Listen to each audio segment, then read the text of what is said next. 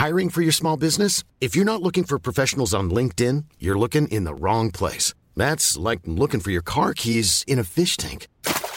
LinkedIn helps you hire professionals you can't find anywhere else, even those who aren't actively searching for a new job but might be open to the perfect role. In a given month, over 70% of LinkedIn users don't even visit other leading job sites. So start looking in the right place. With LinkedIn, you can hire professionals like a professional. Post your free job on linkedin.com slash people today.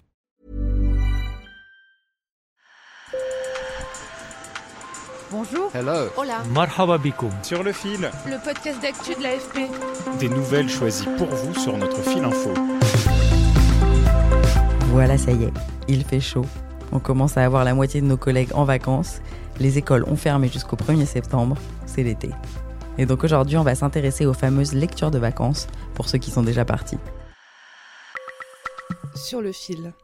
Moi, je suis d'abord allée enquêter chez ma libraire de quartier à Paris. Voilà, donc moi je suis Ninon, je travaille à l'Éternel Retour, librairie qui se situe rue Lamarck, petite librairie de quartier. Euh, Ah, bonjour, moi je suis Fred, euh, je suis le collègue de Ninon. On a repris la librairie en 2016. Sur les tables de la librairie, leur sélection est très large. Des romans, de la poésie, des essais sociétaux, quelques beaux livres sur des pays étrangers. Alors l'été c'est une, c'est une période très particulière parce que les gens anticipent le fait qu'ils vont avoir davantage de temps pour lire. Alors je leur ai demandé comment se passait cet été côté boutique, comment ils conseillent des clients aux attentes si variées. Comment je l'oriente? Euh, bah, Je commence par lui demander euh, de quel type de livre il a envie. Est-ce qu'il a envie de romance? Est-ce qu'il a envie d'aventure? Est-ce qu'il a envie d'histoire? Est-ce qu'il a envie de polar? Euh, Voilà. Et à partir de là, je lui demande quels sont les livres qu'il a le plus aimé euh, au monde. Et puis ça me suffit pour euh, lui faire trois, quatre propositions. Trois, c'est bien, de livres différents qui semblent répondre aux attentes, mais qui sont quand même différents entre eux de façon à ce que intuitivement le client puisse, voilà, aller vers ce qui lui va. Mais eux, les libraires, que vont-ils emporter dans leurs valises pour les vacances? Bah, nous, on va lire la rentrée littéraire cet été. on a déjà commencé, là, depuis euh, le mois de mai, à recevoir des titres qui vont paraître euh, entre mi-août et fin septembre. Ouais, je pense que ça va être une bonne rentrée, ouais. Ouais, Elle est variée, ouais c'est très varié. Il y a quelques locomotives. des gros noms. Ouais, ça me semble une rentrée euh, équilibrée et intéressante. Mm. Où je viens de finir un aussi, c'était euh, Je suis Jésus. C'est un très très bon roman, italien, magnifique. Une, une langue superbe et euh, ouais, une, une histoire euh, oui, allégorique qui est très très bien fait. Ouais, très chouette. Moi, je, je travaille pas comme ça, mais toi, t'as un programme de lecture bien Ouais, établi. j'ai, j'ai, bah, c'est-à-dire que c'est tellement une jungle. Enfin voilà, il y a environ 600 titres qui paraissent. Donc euh, voilà, j'en ai sélectionné 20 dont je suis sûre que ceux-là, vraiment, quoi qu'il arrive, je les lirai. Bah, j'ai vraiment hâte de lire le prochain livre de Franzen, parce que ça fait Ouais. longtemps qu'il n'a pas écrit, donc j'ai vraiment hâte de voir ce que ça donne. Qu'est-ce qu'il y a d'autre de très excitant? Euh, Il y a le prochain Virginie Despentes, qui, à mon avis, va, je pense, euh, faire euh, pas mal de, de bruit à la rentrée. J'ai lu des choses aussi assez euh, fantasmagoriques, euh, euh, allégoriques même, euh, au tripode, très, le très beau livre de Ouais, Bérangère ouais, Cournut. ouais, ouais. Le prochain livre s'appelle Zizi Cabane, et c'est Ouais, un la très beau la livre sur le deuil. du tripode, là, c'est... Ni Ninon, ni Fred ne voulaient faire de pronostics sur les succès de cet été. Alors je suis allée voir un autre spécialiste. Je m'appelle Hugo Honoré, je suis journaliste euh, à l'AFP qui s'occupe euh, des livres, de la littérature, du secteur de l'édition. Je fais ça depuis septembre 2020. Bon, les libraires, eux, aiment bien euh, cette période qui leur permet de présenter des choses que les gens ont plus le temps de lire. Forcément, ils, ils ont envie de se détendre pendant ces mois de juillet et d'août. Mais il faut pas négliger que certains lecteurs vont se dire ah c'est le moment où j'ai du temps de cerveau disponible je vais peut-être me plonger dans quelque chose de plus complexe. Donc faut pas avoir d'a priori euh, à mon avis quand on est libraire c'est peut-être le moment de se lancer dans euh, euh, la lecture de la recherche du temps perdu de Marcel Proust.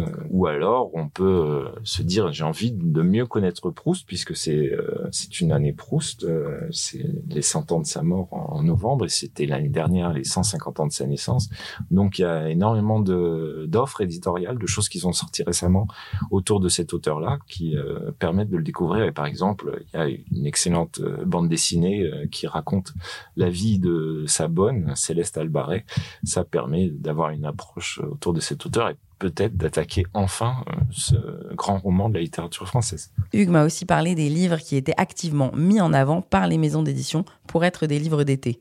Ceux qu'on vous offre avec un sac de plage ou un paréo, ou ceux qu'on retrouve dans les opérations de acheter Quand on va en librairie en ce moment, on va voir un des duels de la littérature française qui est Virginie Grimaldi contre Melissa d'Acosta, qui sont euh, deux autrices euh, qui sont pas forcément si bien connues euh, du grand public, mais qui cartonnent, qui vendent des centaines de milliers d'exemplaires, 800 000, 600 000 par an.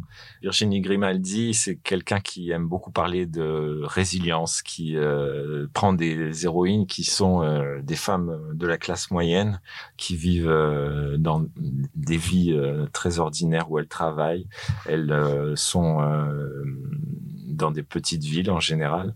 Euh, Melissa d'Acosta, elle, c'est une autrice qui raconte des histoires assez lumineuses de gens qui se posent des questions, des jeunes femmes souvent, qui sont à un moment de leur vie où elles doivent prendre des choix décisifs et qui vont rentrer dans une introspection et être forcé aussi par les circonstances à euh, prendre des chemins de traverse ou euh, effectuer des grands tournants, alors que euh, rien ne les prédestinait forcément à être audacieuses et qui vont avoir cette audace de changer de vie.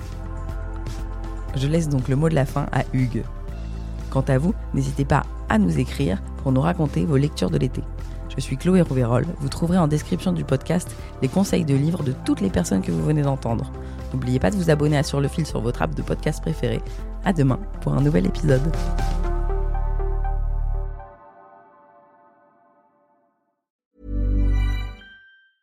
Hi, I'm Daniel, founder of Pretty Litter. Did you know cats tend to hide symptoms of sickness and pain? I learned this the hard way after losing my cat Gingy. So I created Pretty Litter, a health monitoring litter that helps detect early signs of illness by changing colors, saving you money and potentially your cat's life. Pretty Litter is veterinarian developed, and it's the easiest way to keep tabs on your fur baby's health right at home. Go to prettylitter.com and use code ACAST for 20% off your first order and a free cat toy. Terms and conditions apply. See site for details.